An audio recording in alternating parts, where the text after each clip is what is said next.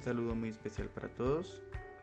Desde el curso de Mercado de Capitales nos permitimos presentarles en este episodio la definición del mercado de renta fija y sus nociones básicas. De acuerdo con Alvear, Santa Cruz, Burbano, Ceballos y Hernández, 2014, el mercado de renta fija hace referencia por lo general a aquellos mercados en los que se negocian activos financieros de deuda emitidos por el Estado, organismos, entidades públicas y empresas privadas. Este figura como un actor vital para el crecimiento de la economía, puesto que permite la inversión extranjera, emisión de bonos corporativos por parte de empresas privadas, a fin de financiar sus actividades. Y, por otra parte, facilita la participación del gobierno mediante la emisión de bonos y o títulos de deuda pública para llevar a cabo el desarrollo de proyectos sociales y reforzar el presupuesto de la nación. De acuerdo con la Bolsa de Valores de Colombia, en el mercado de renta fija se negocian títulos representativos de una deuda. Esta deuda la adquieren los emisores, que pueden ser tanto el Estado como las empresas privadas, quienes se comprometen a pagar a los inversionistas el préstamo inicial más unos rendimientos en plazos determinados, los cuales fueron pactados entre los dos actores al inicio de la transacción. Las emisiones de deuda son mecanismos de financiación que complementan el mercado bancario al ofrecer alternativas flexibles en cuanto a montos, plazos y tipos de interés.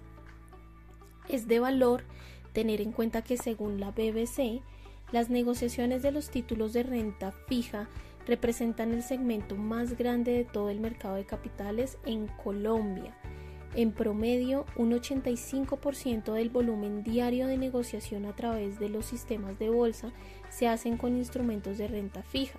De hecho, la gran diversidad por opciones en términos de riesgos y plazos hace que estos instrumentos sean muy apetecidos por algunos inversionistas institucionales, tales como fondos de pensiones, bancos, comisionistas de bolsa o fiduciarias que los negocian en el momento adecuado según su estrategia de inversión.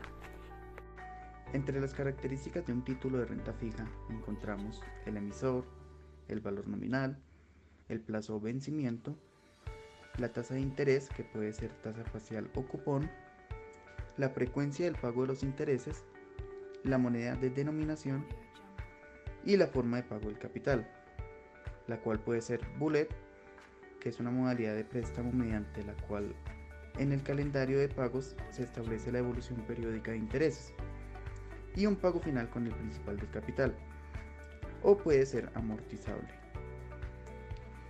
En el mercado electrónico colombiano.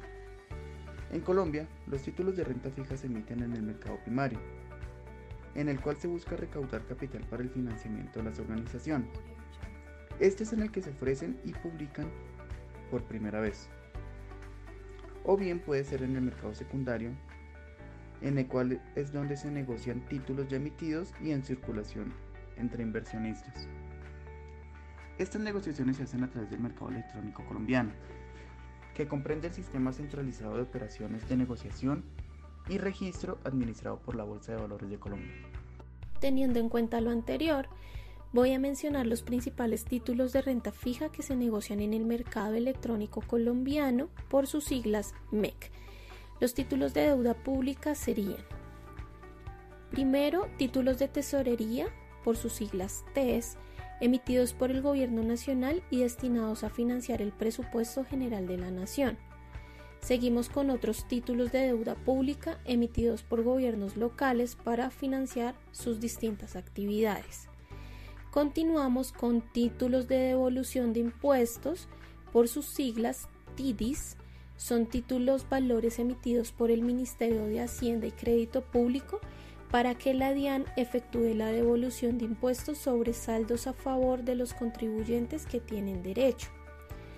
Seguimos con los títulos de desarrollo agropecuario, por sus siglas TDA, emitidos por Finagro para la financiación del sector agropecuario. Continuamos con títulos de solidaridad por sus siglas TDS, destinados a mitigar las consecuencias económicas y sociales de la Declaratoria de Estado de Emergencia Económica, Social y Ecológica del año 2020.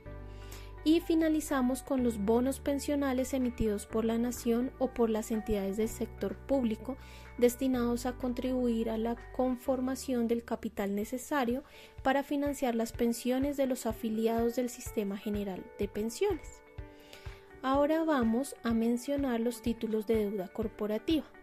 Iniciamos con los bonos ordinarios, aquellos que se confieren a sus tenedores los mismos derechos de acuerdo con el respectivo contrato de emisión y están garantizados con todos los bienes de la entidad emisora, sean presentes o futuros.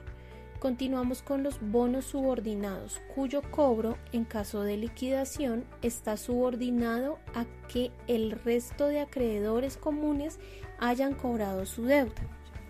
Ahora vamos con bonos hipotecarios, creados para cumplir contratos de crédito para la construcción de vivienda y su financiación a largo plazo.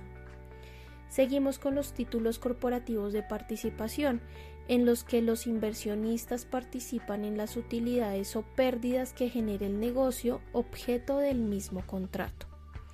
Ahora vamos con papeles comerciales, que son títulos de contenido crediticio emitidos por empresas comerciales, industriales y de servicios para financiar su capital de trabajo.